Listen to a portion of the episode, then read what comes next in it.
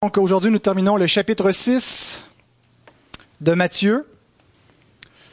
Et euh, donc, un petit rappel de ce qu'on a vu dans, le chapitre. Il est divisé en deux. La première partie de 1 à 18, on a examiné la piété des enfants de Dieu. Euh, et la dernière portion, les versets 19 à 34, il est question euh, de comment les enfants de Dieu vivent dans le monde présent comme des citoyens des cieux. On n'est plus de ce monde, mais on doit encore vivre dans le monde. Alors, comment on fait ça? Et on a vu, entre autres, euh, deux dangers euh, qui, euh, qui, nous accompagnent dans cette réalité d'être des cieux et en même temps vivre sur la terre.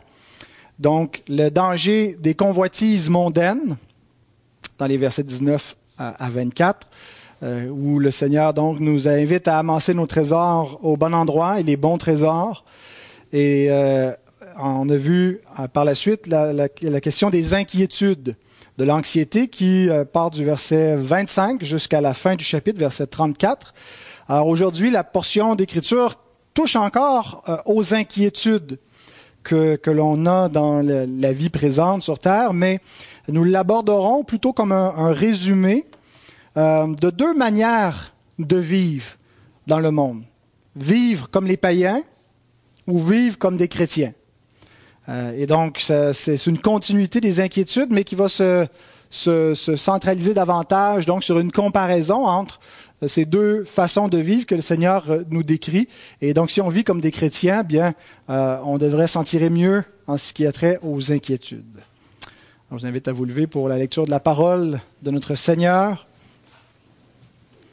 Matthieu 6, versets 31 à 34. Ne vous inquiétez donc point, et ne dites pas, que mangerons-nous, que boirons-nous, de quoi serons-nous vêtus? Car toutes ces choses, ce sont les païens qui les recherchent. Votre Père céleste sait que vous en avez besoin. Cherchez premièrement le royaume et la justice de Dieu, et toutes ces choses vous seront données par-dessus. Ne vous inquiétez donc pas du lendemain, car le lendemain aura soin de lui-même. À chaque jour suffit sa peine. Prions. Ô notre Dieu, merci pour ton royaume de grâce dans lequel nous vivons déjà. Nous savons que nous devons vivre présentement sur la terre comme des étrangers, des voyageurs en attendant d'entrer pour toujours dans notre maison céleste. Nous confessons, Seigneur, que les choses visibles, qui sont pourtant passagères et périssables, prennent souvent plus d'importance dans nos vies que les choses invisibles, qui sont les biens véritables et éternels. Nous te prions afin que par le moyen de ta parole vivante, tu nous délivres de nos convoitises et de nos inquiétudes qui nous empêchent de chercher ton royaume et ta justice avant toute chose. Nous voulons ressembler davantage à Christ, qui ne cherchait pas la gloire des hommes, mais la tienne seule. Et c'est en vertu de sa personne, par ses mérites, que nous te prions. Amen. Puis vous rasseoir. Roger, est-ce que je peux avoir un verre d'eau, s'il te plaît? Donc, deux points la manière de vivre des païens, versets 31 et 32, et ensuite la manière de vivre des chrétiens, versets 33 et 34. Le mot païen, euh, ça sonne un peu péjoratif quand on parle des inconvertis comme des païens, hein, les vulgaires païens. Euh, bibliquement, le mot euh, désigne parfois les non-juifs, merci, les gentils, donc tous ceux qui sont en dehors euh, d'Israël, qui ne sont pas les descendants physiques d'Abraham. Euh, mais puisque beaucoup parmi les païens deviennent des chrétiens, que le mot païen a souvent un sens de étranger, de gens du dehors, euh, le, et qui peut plus s'appliquer à des païens devenus chrétiens, donc des gentils, des, des, gens d'origine euh, donc païennes devenues chrétiens, que, ça, que ça serait plus approprié de les appeler comme ça. Le mot païen est aussi utilisé donc par contraste aux inconvertis tout simplement. Euh, et donc, euh, nous qui sommes des païens, ben, ne sommes plus appelés des païens, mais des, euh, des chrétiens. Et, et donc, souvent, l'Écriture parle des païens, donc pas seulement par contraste avec le peuple juif, mais par contraste avec les chrétiens, avec ceux du royaume. Donc, de cette façon-là, même des juifs peuvent être considérés comme des païens, des gens du monde qui ne sont pas convertis, euh, qui sont pourtant dans la maison d'Abraham, mais pour un temps. Alors c'est comme ça qu'on va utiliser le mot païen principalement, euh, comme des inconvertis. Et donc, euh, quatre choses, j'ai quatre sous-titres. D'abord, qu'est-ce qui caractérise les païens? Parce qu'il y a plusieurs avertissements dans les Écritures de ne pas être comme les païens, de ne pas leur ressembler. Et même dans le chapitre 6, Jésus euh, nous a donné leur exemple, l'exemple des païens, vous vous souvenez peut-être, au début du chapitre 6, et il nous a dit de ne pas ressembler à ça dans la manière de prier. Voilà. Parce qu'ils prient de manière superstitieuse. Toute leur approche de la divinité, leur approche de Dieu, n'est pas fondée sur la révélation et sur une foi biblique, mais sur des croyances euh, qui ont des origines douteuses et qui ne sont pas la vérité, donc ça les amène à prier de manière superstitieuse. Il dit au verset 7, En priant, ne multipliez pas de vaines paroles comme les païens, qui s'imaginent qu'à force de paroles, ils seront exaucés. Donc les païens, c'est des gens qui ne suivent pas euh, la parole de Dieu pour adorer Dieu, croire en lui, que, dont la, foi, les croyances ne sont pas définies par la vérité révélée dans les saintes écritures. et qui par conséquent donc ont une approche euh, fausse de tout ce qui a trait à, la, à, la, spiritualité, à la religion. Ailleurs, l'Écriture nous dit que les païens vivent dans les passions de la chair. Paul nous écrit, 1 Thessaloniciens 4, versets 4 et 5, que chacun de vous sache posséder son corps dans la sainteté et l'honnêteté, sans vous livrer à une convoitise passionnée comme font les païens qui ne connaissent pas Dieu. Donc, au niveau de la conduite morale, il y a un gros contraste entre les païens et les chrétiens. Paul dit que nous ne devons plus être semblables à ceux qui vivent dans les convoitises de la chair, qui sont soumis à toutes sortes de passions, de, toutes sortes d'appétits, euh, de désirs, de convoitises, et qui les amènent à ne pas vivre dans la sainteté ni l'honnêteté, euh, parce qu'ils sont asservis donc à ces passions de la chair. Ailleurs, l'apôtre Pierre, cette fois, nous décrit à quoi ressemblent les païens. Euh, et il nous dit que quand il nous regarde, quand il regarde les chrétiens, il les trouve bizarres. Vos amis païens vous trouvent étranges. Euh, et même, souvent, ils s'opposent aux enfants de Dieu, à leur manière de vivre. Pierre nous écrit, 1 Pierre chapitre 2, versets 11 et 12, Bien-aimés, je vous exhorte comme des étrangers et des voyageurs sur la terre à vous abstenir des convoitises charnelles qui font la guerre à l'âme. Ayez au milieu des païens une bonne conduite, afin que là même où ils vous calomnient, ils disent du mal de vous, ils parlent contre vous, comme si vous étiez des malfaiteurs. Ils remarquent vos bonnes œuvres et glorifient Dieu au jour où il les visitera. Donc probablement euh, dans le sens où par notre témoignage, certains pourront être amenés à une conversion et donc être visités par Dieu. Ils vont bénir Dieu pour la bonne conduite des chrétiens qui n'auront pas compromis leur foi, leur éthique pour plaire aux hommes qui euh, auront préféré souffrir avec Christ et se rassasier des opprobes de, Christ en, subissant les calomnies, les injures des hommes, euh, s'il doit en être ainsi. Mais pour certains, seront visités par Dieu par ce témoignage, puisque nous sommes une, épître écrite et lue par tous les hommes et écrite par le, Saint-Esprit, hein, l'encre de l'Esprit qui euh, écrit donc la vérité au travers de nos vies, qui est un témoignage pour les hommes. Faisons attention, quand on lit ces passages, on peut avoir l'impression que euh, ce, qui, ce qui est la différence entre les chrétiens et les païens, c'est la conduite morale.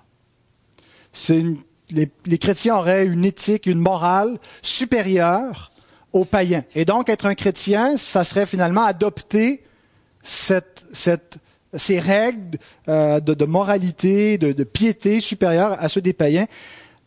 Mais l'Écriture n'enseigne pas le moralisme. Elle n'enseigne pas que le christianisme, le fait d'être un chrétien, consiste simplement à adopter un nouveau set de valeurs euh, religieuse et, et, morale et d'abandonner euh, simplement le paganisme pour embrasser une, nouvelle conduite. Ailleurs, l'apôtre Paul nous explique la cause de la conduite immorale de ceux qui ne connaissent pas Dieu. Éphésiens 4, 17 à 18. Voici donc ce que je dis, ce que je déclare dans le Seigneur, c'est que vous ne devez plus marcher comme les païens, qui marchent selon la vanité de leurs pensées. Ils ont l'intelligence obscurcie, ils sont étrangers à la vie de Dieu à cause de l'ignorance qui est en eux, à cause de l'endurcissement de leur cœur. Ici, l'apôtre Paul nous décrit la condition spirituelle des païens. Il ne décrit pas simplement leur conduite morale. Regardez comment ils font le mal. Il nous dit que les actes d'impiété qu'ils commettent, l'absence de crainte de Dieu qui est en eux, et tout ça vient de leur état spirituel. C'est-à-dire, l'intelligence obscurcie, ils sont morts dans leur péché, ils, ne sont pas régénérés, ils n'ont pas la vie nouvelle, ils n'ont pas reçu le don du Saint-Esprit, donc ils, sont, ils ont l'intelligence obscurcie. Qu'est-ce qui est arrivé à la chute de l'homme lorsque l'homme a désobéi? Eh bien, il est mort dans son péché à ce moment-là. Il a été séparé d'avec Dieu. Euh, toute la, la, race humaine est affectée par cette condition. On vient au monde comme cela. Donc, devenir un chrétien, c'est pas simplement de faire une rénovation morale, de faire plus d'efforts, de, chercher à avoir une meilleure conduite, mais c'est de devenir une nouvelle créature. Hein, il y a deux semaines, c'est de cela dont on a parlé. Euh, qu'est-ce que la, vraie conversion? Et la vraie conversion, c'est pas simplement donc de changer de valeur. C'est de passer par une expérience vivante euh, que, l'Écriture appelle la nouvelle naissance. Et donc, les païens sont étrangers à la vie de Dieu. Il y a une ignorance qui est en eux. Ils ne connaissent pas Dieu et, et forcément leur cœur est livré à une sorte d'endurcissement contre Dieu, contre les commandements divins, contre la vérité. Ils aiment le mensonge et ils tiennent, retiennent la vérité captive, ils la suppriment parce qu'elle elle, est un témoignage contre eux et ils ne veulent pas s'y soumettre et ils ne peuvent pas s'y soumettre. Et donc, s'ils ne suivent pas la pensée de Dieu révélée dans les Écritures, ils suivent leur propre pensée. Ça donne des versions complètement différentes d'une personne à l'autre, mais il y a un, dénominateur commun, c'est qu'ils marchent selon la vanité de leur propre pensée. Ils se fient à leur pensée. Ils prennent la vérité dans leur pensée. Donc la distinction entre les chrétiens et les païens n'est pas premièrement ni fondamentalement une distinction morale. Être un chrétien, ce n'est pas quelqu'un qui est supérieur moralement aux païens. Paul dit, nous étions exactement dans cette condition-là. Nous étions morts dans nos péchés et nous suivions le, train de ce monde. Et c'est pas parce qu'un bon moment donné, on a eu la bonne idée de changer de vie, de se prendre en main, d'aimer Dieu, mais tout, la différence est attribuable à la grâce de Dieu qui a provoqué cette différence-là en nous arrachant notre péché, en nous faisant naître de nouveau, en nous conduisant au Fils de Dieu pour être, premièrement, pardonné de nos péchés, purifié par le sang du Christ, donc déclaré juste au moyen de la foi, et par la suite sanctifié.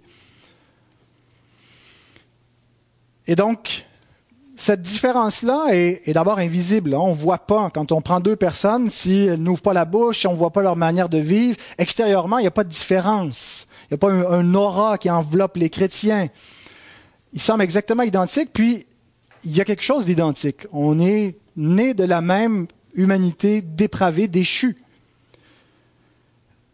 Mais cette régénération, cette nouvelle naissance va produire un fruit va produire une évidence, une œuvre, une vie nouvelle qui va se manifester moralement dans la façon qu'on pense, dans la façon qu'on parle, dans la façon qu'on agit. Et là, le contraste entre les païens et les chrétiens devient plus manifeste. Mais cette, cette différence morale n'est pas ce qui est à la base. Ce qui est à la base, c'est ce changement spirituel qui a lieu à la nouvelle naissance, et c'est une œuvre donc seul l'Esprit de Dieu opère. Et lorsqu'il l'opère, donc, il produit une vie nouvelle, qu'on va décrire euh, un peu plus tard, donc la manière de vivre des chrétiens.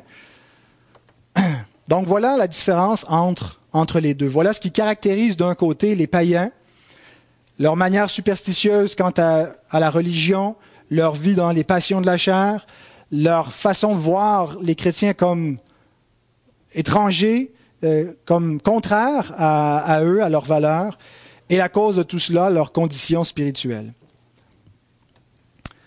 Maintenant, ce que Jésus nous dit dans notre texte, deuxième chose à souligner concernant la manière de vivre des païens, c'est qu'ils s'inquiètent pour le manger, le boire et le vêtement. Il ne nous le dit pas expressément des païens, il, dit aux chrétiens, aux enfants du royaume, de ne pas s'inquiéter de ces choses-là, parce que c'est les païens qui s'en inquiètent. Ils s'inquiètent de leur vie sur terre, précisément parce qu'ils ne s'inquiètent pas de ce qui vient après. Ils peuvent peut-être s'inquiéter de la mort, la peur de mourir, mais en fait, ils ne veulent pas vraiment s'en inquiéter, ils préfèrent ne pas trop y penser. donc, c'est rare que les, païens, les inconvertis, regardent la mort en face. C'est quelque chose auquel on ne veut pas penser. On sera prêt à mourir quand on va être rendu très, très, très vieux, qu'on sera en perte de tous nos moyens. Et donc là, ça dérange plus de mourir. Mais pour l'instant, la seule chose dont ils s'inquiètent, c'est leur vie présente. Ils ne s'inquiètent pas de Dieu, ne s'inquiètent pas du péché, de l'éternité, et donc de ces choses invisibles qui sont plus importantes que les inquiétudes du temps présent. Leurs inquiétudes sont centrées sur leur santé, leur réussite, les projets qu'ils ont, la poursuite du bonheur qu'ils veulent atteindre selon leurs standards. Voilà leurs inquiétudes. C'est ce qui caractérise donc des inconvertis. Ce qui ne devrait pas caractériser des enfants de Dieu. Troisième chose, Jésus nous dit que non seulement il s'inquiète au verset 31, mais au verset 32, il nous dit il recherche ces choses. Et le verbe qui est employé, c'est le verbe euh, C'est un verbe qui a une construction avec une, préposition. Le verbe zeteo veut dire chercher. Mais là, il y a une préposition, la préposition épi dessus, épi on pourrait dire rechercher. Bon, peut-être pour nous, il n'y a pas une si grande différence entre chercher et rechercher. Euh, je ne sais pas si étymologiquement, il y, a, des nuances que les dictionnaires nous donneraient euh, entre les deux. Mais entre zeteo et épi il y, a, il une nuance importante. Il y a une idée de direction, il y a une concentration dans la recherche. Et donc, c'est pas seulement qu'ils s'inquiètent de leur vie présente, comme nous tous nous nous en inquiétons aussi, mais c'est qu'ils ne vivent que pour celle-ci. Ils ne recherchent que ces choses-là. C'est tout ce qui les, importe. Ils n'ont qu'une vie à vivre. Et ils veulent la vivre au maximum. Ils vivent pour ces choses, ils vivent pour leur plaisir. Et c'est la caractéristique la plus fondamentale d'un inconverti. Le péché le plus grand des hommes, c'est pas d'abord leur immoralité sexuelle qui peut choquer notre pudeur chrétienne. C'est pas leur colère, leur attitude meurtrière, au moins dans leurs pensées, dans leurs propos. Le plus grand péché des inconvertis, c'est leur idolâtrie. Ce qui peut paraître banal, même à nos yeux, mais qui est le plus grand crime? Le premier commandement dit, tu n'auras pas d'autre Dieu devant ma face.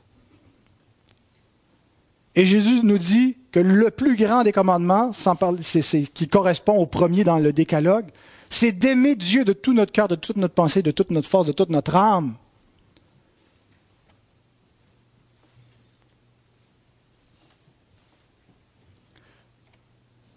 Toute la loi dépend de ce commandement-là c'est parce qu'ils n'aiment pas Dieu. C'est parce qu'ils servent des idoles qu'ils transgressent les neuf autres commandements du décalogue.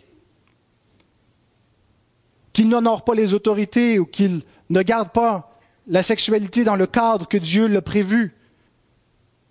Qu'ils n'ont pas égard pour aimer leur prochain véritablement et qu'ils n'ont pas de souci de l'haïr se sentent justifiés de détester, parfois de mentir, parfois de dérober, sentant qu'ils prennent ce qui leur revient qu'ils convoitent.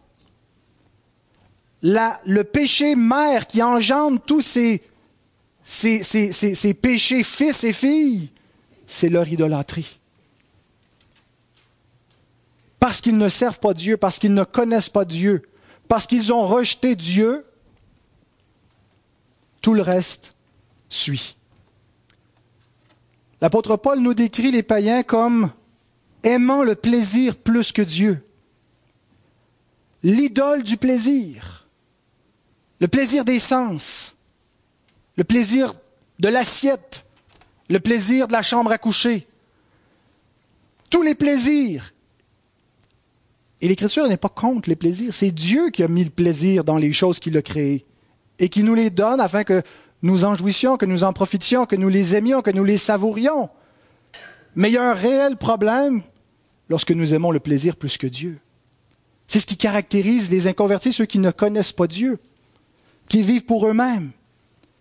Paul nous les décrit encore dans Philippiens 3.19. Ils ont pour Dieu leur ventre, ils mettent leur, leur gloire dans ce qui fait leur honte, ils ne pensent qu'aux choses de la terre. Ça peut prendre des formes différentes, dépendamment des inconvertis avec qui l'on traite.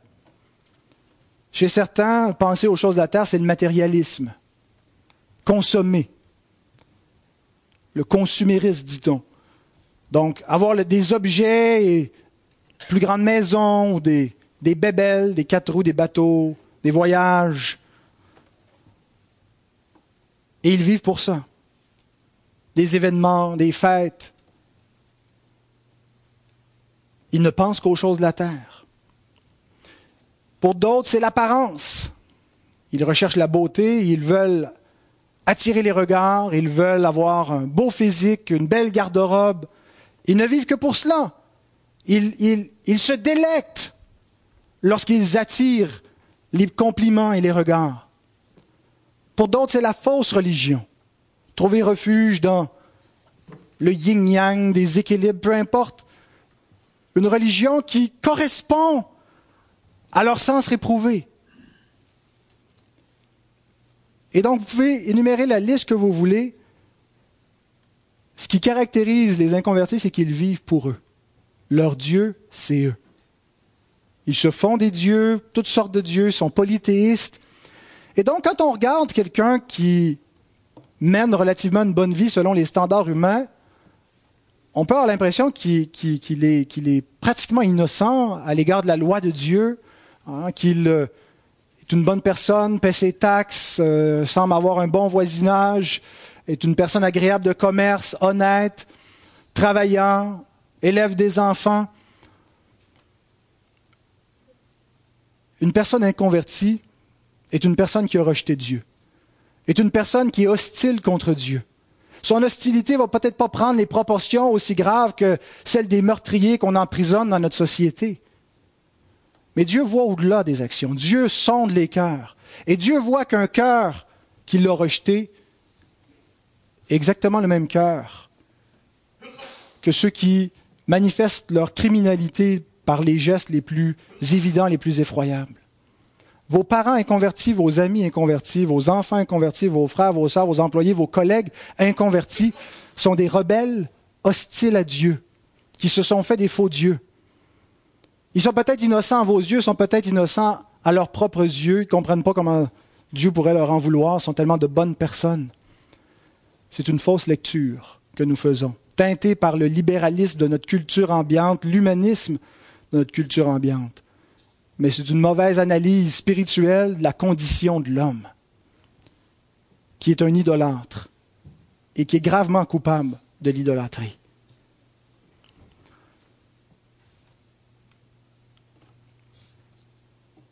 Maintenant, Jésus nous dit qu'on ne doit pas ressembler aux païens. Cette description-là, de ceux qui vivent pour le monde, de ceux qui vivent pour leur plaisir, de ceux qui ne connaissent pas Dieu, qui ne veulent pas le connaître, qui fixent eux-mêmes les standards, qui vont eux-mêmes déclarer leur propre décalage, leur propre commandement. Jésus dit, vous ne devez pas ressembler à cela. Et ce que Jésus a dit au verset 8 par rapport à la prière des païens s'applique ici. Regardez la proximité entre ce qu'on a au début du chapitre et le verset 32. Ne leur ressemblez pas aux païens, car votre Père sait de quoi vous avez besoin avant que vous le lui demandiez. Et au verset 32, il dit, car toutes ces choses, ce sont les païens qui les recherchent. Votre Père céleste sait que vous en avez besoin.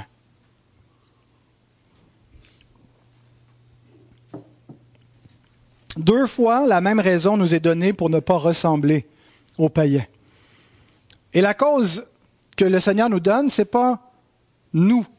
C'est pas nous. Il dit pas, vous êtes vraiment différents. On doit être différents, mais pourquoi? À cause de notre Père. Ce qui fait la différence, c'est notre Père. Dans les deux cas, ne leur ressemblez pas, car votre Père sait de quoi vous avez besoin. Essayez pas de manipuler Dieu dans vos prières, tomber dans une manière païenne de prier. Ayez une bonne théologie. Comprenez qui est votre Père. Oubliez vos instincts païens que vous avez hérités par une nature corrompue depuis que la chute de l'homme est arrivée.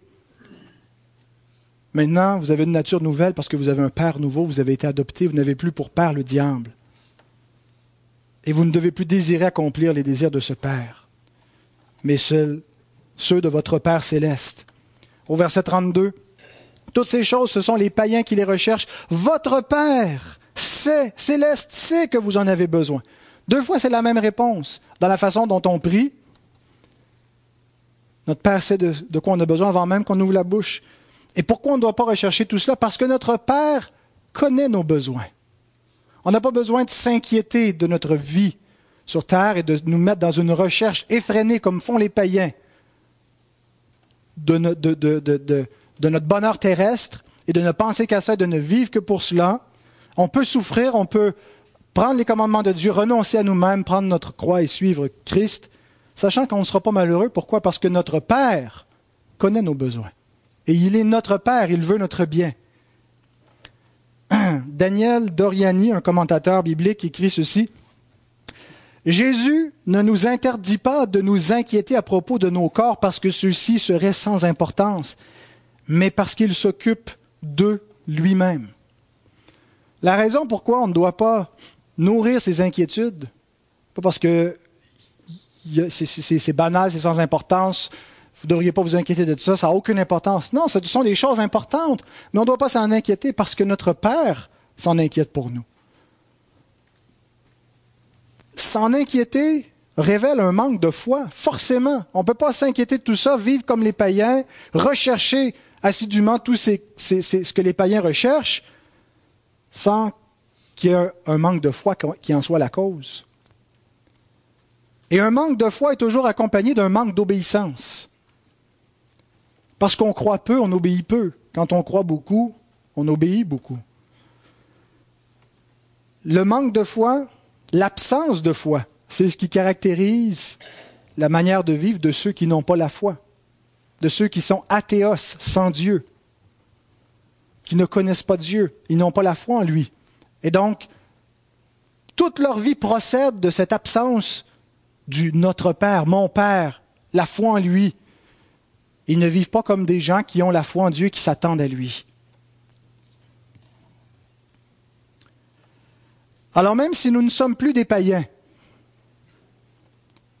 il y a un danger pour nous, mes frères et sœurs, de vivre comme des païens. C'est le point de l'exhortation. Jésus ne nous dirait pas cela s'il n'y avait aucun risque pour nous.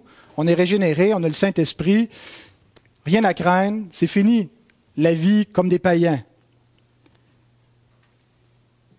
Si nous sommes honnêtes, frères et sœurs, reconnaissons que ce qui caractérise les païens nous caractérise encore.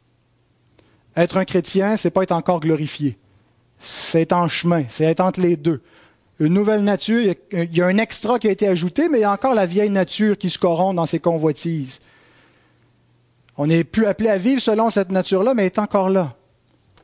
Et si on ne la met pas à mort, et si on veut juste être passif, elle prend le dessus dans nos vies. Elle finit par contrôler notre volonté, notre pensée. Vous savez, c'est bien de prendre soin de notre corps.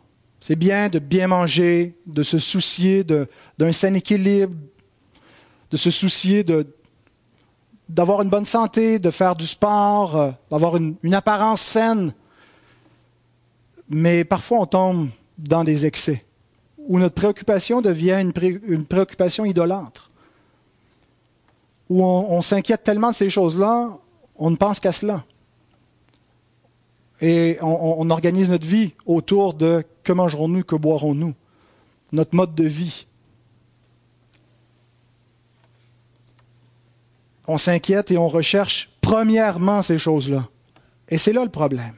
C'est la même chose pour les vêtements, pour la maison, pour les activités que l'on fait et ainsi de suite.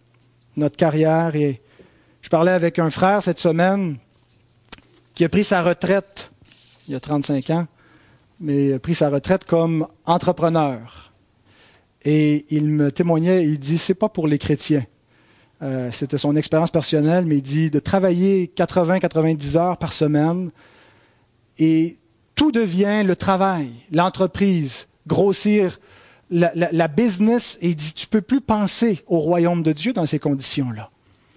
Et il se sentait vraiment libéré de, de, pouvoir mettre ça de côté. Ça prend énormément de sagesse et de caractère, de détermination, de foi pour pouvoir euh, être en affaires, je pense, dans, dans, dans, dans certains secteurs de l'économie, puis être un enfant de Dieu.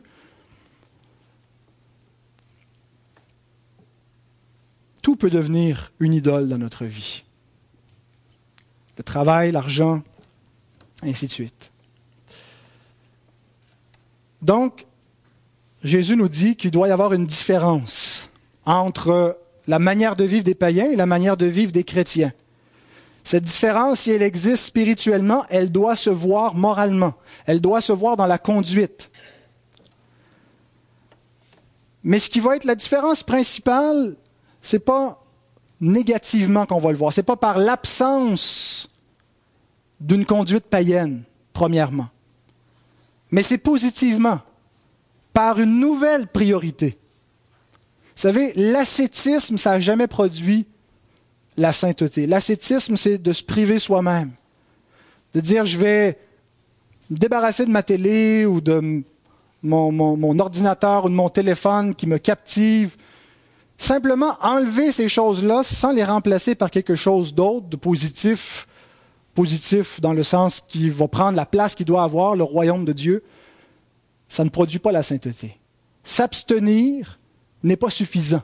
S'abstenir de vivre comme des païens n'est pas suffisant. Ce que nous sommes appelés à faire, c'est de vivre comme des chrétiens. Et c'est la seule façon en réalité de ne pas vivre comme des païens. C'est de vivre comme des enfants du royaume. C'est de réorganiser nos priorités de la bonne façon.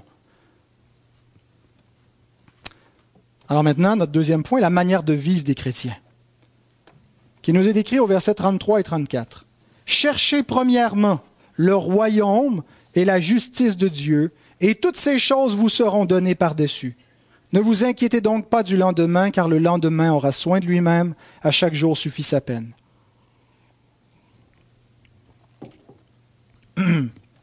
Spurgeon synthétise cette, euh, cette section-là en disant Occupez-vous des affaires de Dieu et il s'occupera des vôtres. Inquiétons-nous de ce qui concerne le royaume de Dieu. Cherchons, premièrement, le royaume de Dieu, et Dieu va s'occuper de nos besoins. Et c'est la seule façon de véritablement se libérer des inquiétudes du siècle présent, d'une vie à tendance idolâtre. Bien-aimé, chercher d'abord le royaume de Dieu doit être plus qu'un slogan, doit être plus qu'une toune qu'on va chanter tantôt. Si ce n'est que ça, ce n'est qu'un vœu pieux qui n'aboutit pas concrètement, ça ne veut pas dire grand-chose. Alors comment est-ce qu'on fait pour que chercher d'abord le royaume de Dieu soit plus qu'un slogan dans notre vie, pour que ça devienne un mode de vie? Et, c'est important de comprendre ça. C'est pas juste au sortir de cette prédication-là, euh, deux, trois petites habitudes à changer. Il y a sûrement deux, trois petites habitudes à prendre, à changer, à améliorer, mais le Seigneur est en train de nous parler ici d'un mode complet de vie. Pas seulement de ajouter quelque chose à notre routine et penser qu'on va conserver un rythme à la païenne tout en vivant pour le royaume. C'est mutuellement exclusif. Vous devez revoir vos priorités.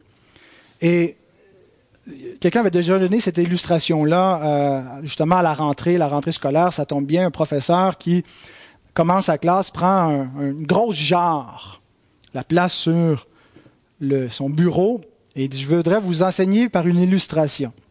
Alors il commence par mettre des grosses pierres dans sa jarre. Est-ce que la jarre est pleine? Alors euh, l'étudiant dit, ben, elle a de l'air pleine en tout cas. Il dit, non, non, il reste encore un peu de place. Fait que là, il prend un peu de gravier, et puis le verse, et là, c'est, ça semble être bien rempli. Est-ce que la jarre est pleine? Non, la jarre n'est pas encore pleine, il y a encore des, des, des, des, petits trous. Alors maintenant, il prend de l'eau et il la remplit complètement et là, ça déborde. Alors, quelle est la leçon à tirer de cela? Ben, c'est qu'il y a toujours de la place hein, pour euh, stretcher encore plus notre horaire, pour mettre encore plus de choses dedans. Non, non, vous n'avez rien compris. Si vous ne mettez pas les grosses pierres en premier, vous ne pourrez plus les mettre après. Il n'y aura plus de place. Si vous ne mettez pas le royaume de Dieu en premier dans votre vie, qu'on reconnaît théoriquement être plus important, être une plus grande priorité que n'importe quelle autre priorité de la vie présente, on ne sera pas capable de le mettre après une fois que la jarre va être remplie, il n'y aura plus de place. Et il y a une seule chose à faire, c'est de la vider puis de recommencer, de réorganiser notre vie, de revoir notre mode de vie. Donc, comment on fait ça, mettre le royaume de Dieu en premier? On comprend un peu, mais est-ce qu'il n'y a pas euh, des choses plus concrètes à réaliser? Trois choses que j'aimerais vous dire pour euh, appliquer cette exhortation-là. Premièrement, chercher premièrement le royaume de Dieu consiste à donner notre première allégeance à Dieu. Et je parle au niveau de l'obéissance. Comment se manifeste l'amour pour Dieu? Quand on lit ça dans l'Écriture, tu aimeras le Seigneur ton Dieu de toute ta pensée, de toute ta force, on dit c'est au-delà de ce que je peux faire. Comment est-ce que je peux triper sur quelqu'un que je vois pas. Hein, c'est facile d'aimer euh, son mari, sa femme, ses enfants, des gens concrets, des personnes, et puis de, leur donner notre cœur parce qu'on a des, des, façons concrètes, on les voit, on peut entretenir une relation. Mais comment le faire avec Dieu? C'est pas premièrement un amour émotionnel que Dieu attend de nous. Il n'attend pas là qu'on soit euh, comme quand on se sent tomber dans un coup de foudre avec quelqu'un et puis que on capote à chaque fois que quelqu'un nous parle de Dieu. Ah, je l'aime tellement. C'est pas ça aimer Dieu, premièrement. C'est d'abord par l'obéissance. Quand nos enfants nous disent qu'ils nous aiment, des fois ils viennent, ils sont, gentils nos enfants, ils nous disent ça, Baptiste, Calvin Michael, ils nous aiment, on est les meilleurs parents du monde. La façon qu'ils nous prouvent qu'ils nous aiment, c'est par l'obéissance. Si nos enfants nous désobéissent en pleine face, s'ils ne font rien de ce qu'on leur dit, ont beau nous dire qu'ils nous aiment, ce qui prouve leur amour, c'est l'obéissance. Ce qui prouve notre amour pour Dieu, c'est notre obéissance envers ses commandements. Cherchez d'abord le royaume de Dieu et sa justice. Vient qualifier la manière de chercher le royaume de Dieu. Royaume et justice sont mis ensemble parce qu'ils vont de pair. Et justice ici réfère au commandement de Dieu, à la justice de sa loi. Et, toute sa loi se résume par aimer Dieu en premier, donc obéir à Dieu en premier. Et, partout dans le Sermon sur la montagne, quand il est question du royaume de Dieu, il est toujours juxtaposé à la justice. Matthieu 5, 10. Heureux ceux qui sont persécutés pour la justice, car le royaume des cieux est à eux. Ceux qui gardent les commandements de Dieu sont les enfants du royaume. C'est ce qui nous est dit, ce qui est déclaré dans les béatitudes. Matthieu 5, 20. Si votre justice ne surpasse pas celle des scribes et des pharisiens, vous n'entrerez point dans le royaume des cieux. C'est pas que notre justice mérite l'entrée dans le royaume des cieux, mais elle manifeste que nous sommes enfants du royaume. L'obéissance, plus grande que celle des scribes et des pharisiens, qui étaient des hypocrites et des inconvertis. Paul nous dit dans Romains 14, 17, Car le royaume de Dieu, ce n'est pas le manger et le boire, l'inquiétude pour toutes ces choses-là, qui, dans ce contexte de Romain, avait une application particulière entre les païens et les juifs, ce qu'on pouvait manger, ce qu'on ne pouvait pas. Aujourd'hui encore, hein, euh, vous mangez, vous autres, euh, les cochonneries, vous n'êtes pas des bons chrétiens. Ce n'est pas leur manger et le boire, mais la justice, la paix et la joie par le Saint-Esprit. Donc, les enfants de Dieu doivent leur première allégeance à Dieu.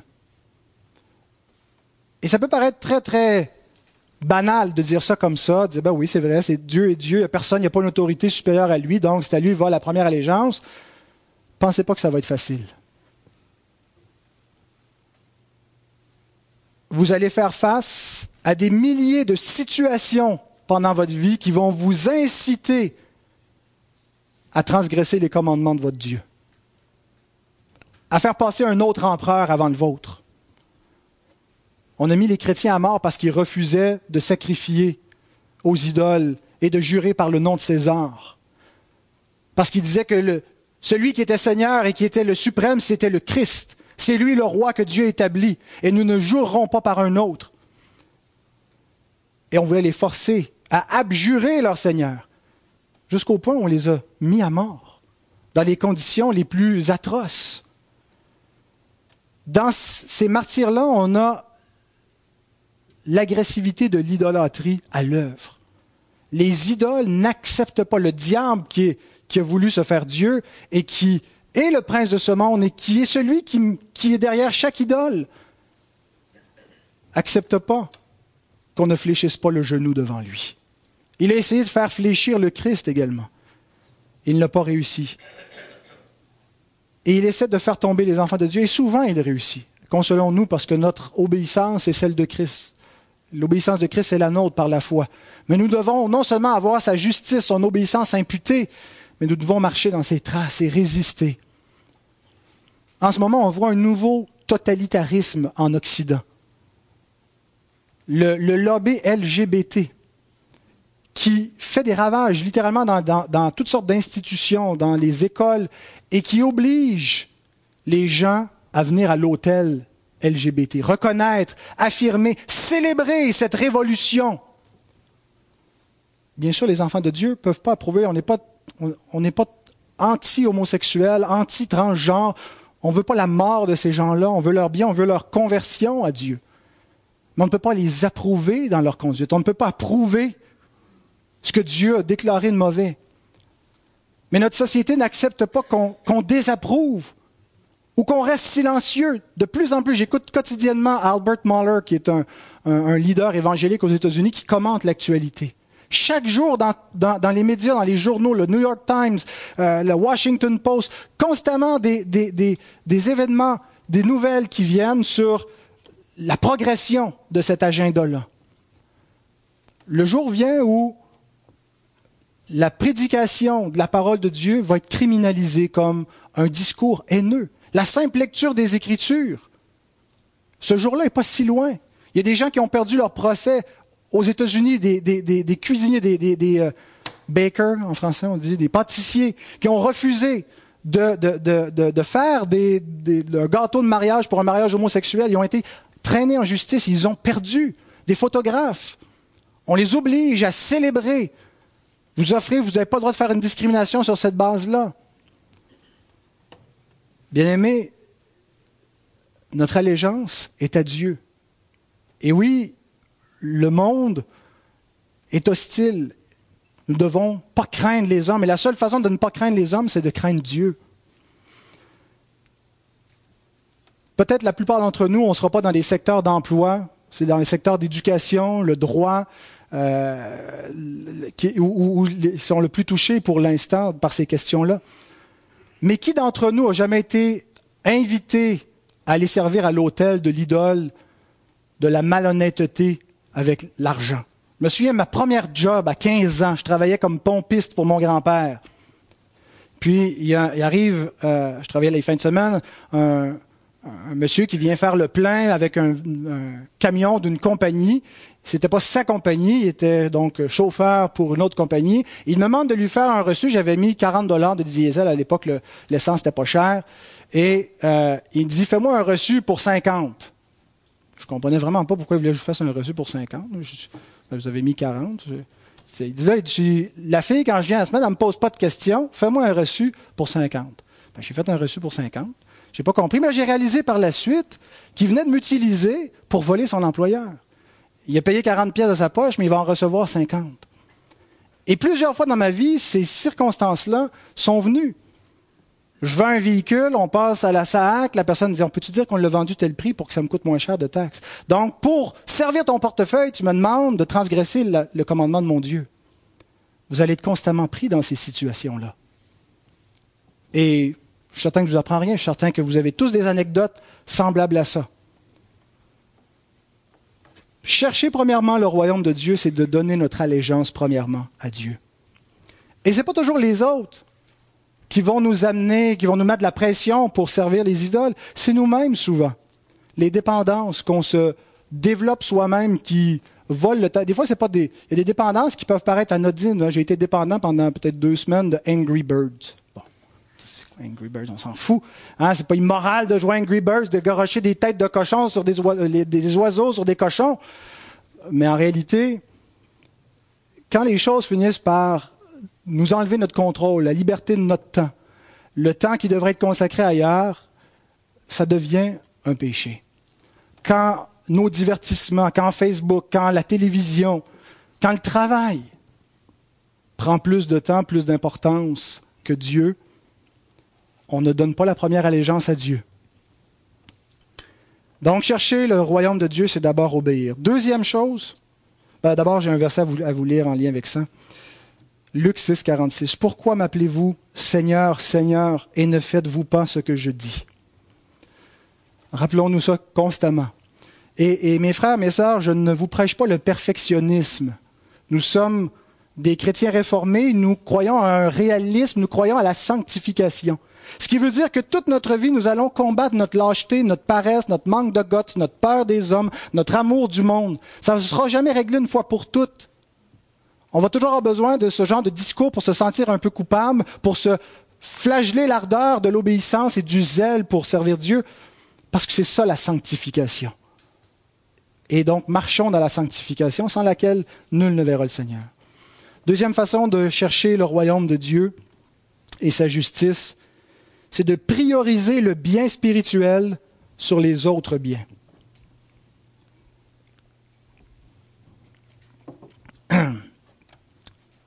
Reconnaissons que notre communion avec Dieu, notre vie spirituelle, elle est plus importante que toute autre chose, que notre mariage, que notre santé, que notre carrière. Parce que le reste de notre vie en dépend. Ça ne veut pas dire qu'on va nécessairement passer plus d'heures dans la semaine à prier, à lire la Bible qu'à aller travailler. Euh, c'est pas du tout ça. Mais comprenons que le bien-être de notre travail, la qualité de notre travail, l'honnêteté de notre travail dépend de notre communion avec Dieu. Priorisons notre vie spirituelle et ne la sacrifions pas à l'autel du travail. Sacrifions des heures de travail s'il faut pour avoir du temps pour être en communion avec Dieu. Et c'est le point de toutes ces choses vous seront données par-dessus. Mettez ça en premier, tout le reste en dépend, tout le reste va suivre. Réorganisez vos priorités. Dans la vie de nos enfants, ce qui est le plus important, c'est pas que vos enfants soient heureux, qu'il y ait des belles habiletés sportives, que vos enfants aient des amis, qu'ils réussissent bien à l'école. Ça, c'est souvent une idole, la réussite scolaire, qu'on met par-dessus tout. Les enfants sont obligés de venir à l'église, mais on leur permet, s'ils ont un devoir vraiment important à faire, de pas venir. On leur enseigne, et, beaucoup de parents enseignent sans s'en rendre compte, place des idoles dans la vie de leurs enfants. Dieu est vraiment le plus, plus important, mais il y a des raisons où tu peux transgresser ses commandements, par exemple le jour du Seigneur et la Sainte Convocation, si il y a une obligation sportive ou autre. Et nous leur enseignons le même exemple, pas seulement en, en le faisant dans leur vie, mais par notre propre vie. Cherchons premièrement leur salut. Dieu va les sauver par des moyens, des moyens de grâce, en les évangélisant et en ayant un discours cohérent.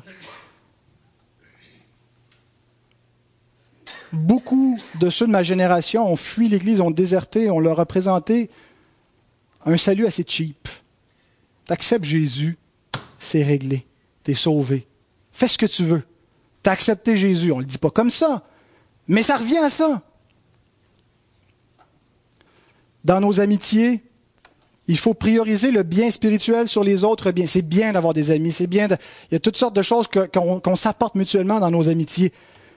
Mais soyons importés par-dessus tout de leur apporter Christ, de les conduire à Christ. Si c'est pas du tout dans notre tête, si on ne, pense pas à ça, on ne vise pas cela, je sais que c'est pas toujours facile. On veut pas avoir l'air de, des gens qui frappent toujours sur la tête des gens avec une morale chrétienne.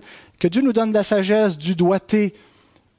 Mais prions pour des opportunités, pour des façons de témoigner. Cherchons le salut de nos amis. C'est ça, chercher premièrement le royaume de Dieu. Et entretenons des amitiés dans le Seigneur, dans la famille de Dieu. Alors, toutes ces choses se font concrètement, chercher le bien spirituel en premier dans notre vie, par toutes sortes d'autres choix. La personne qu'on va marier, le choix d'une église, C'est souvent ce qui vient en dernier. On, choisit le lieu où on va vivre en fonction du travail, puis on construit toute notre vie sociale, puis en dernier, on espère qu'il y aura une église qui a de l'allure pour fitter là-dedans. L'église ne devrait pas arriver en dernier parce qu'elle est, si on veut, le, portillon du royaume, où on va entendre la parole, le choix d'une église, le choix du gestion, la gestion du temps pour servir Dieu, le rythme de notre vie. Et tout ça, donc, nous amène au dernier, dernier point où on va faire une foule d'autres choix au quotidien. Et donc, la, troisième chose pour chercher le royaume, premièrement, c'est de dépendre quotidiennement de Dieu pour nos besoins. Apprendre à vivre par la foi, à dépendre de Dieu au quotidien. Les deux premiers points que je vais donner, c'est beaucoup ce qu'on a à faire pour glorifier Dieu. L'allégeance à Dieu en premier, mettre le bien spirituel avant les autres biens. Donc c'est nous, on glorifie Dieu. Et nous devons vivre comme des gens qui veulent glorifier Dieu, mais il y a aussi un autre aspect de la vie chrétienne qu'on néglige parfois, c'est de jouir de Dieu, de se réjouir, de goûter, de, recevoir quelque chose de lui et donc de dépendre de lui. C'est la première question du, petit catéchisme de Westminster, hein, qui dit quelle est what the, the chief end of man, la, la raison suprême de l'homme, ou le bien suprême de l'homme. Et le bien suprême de l'homme, c'est de glorifier Dieu et de se réjouir en lui éternellement, pour toujours. Apprendre à dépendre de Dieu quotidiennement pour nos, nos besoins, ça veut dire se réjouir en Dieu quotidiennement.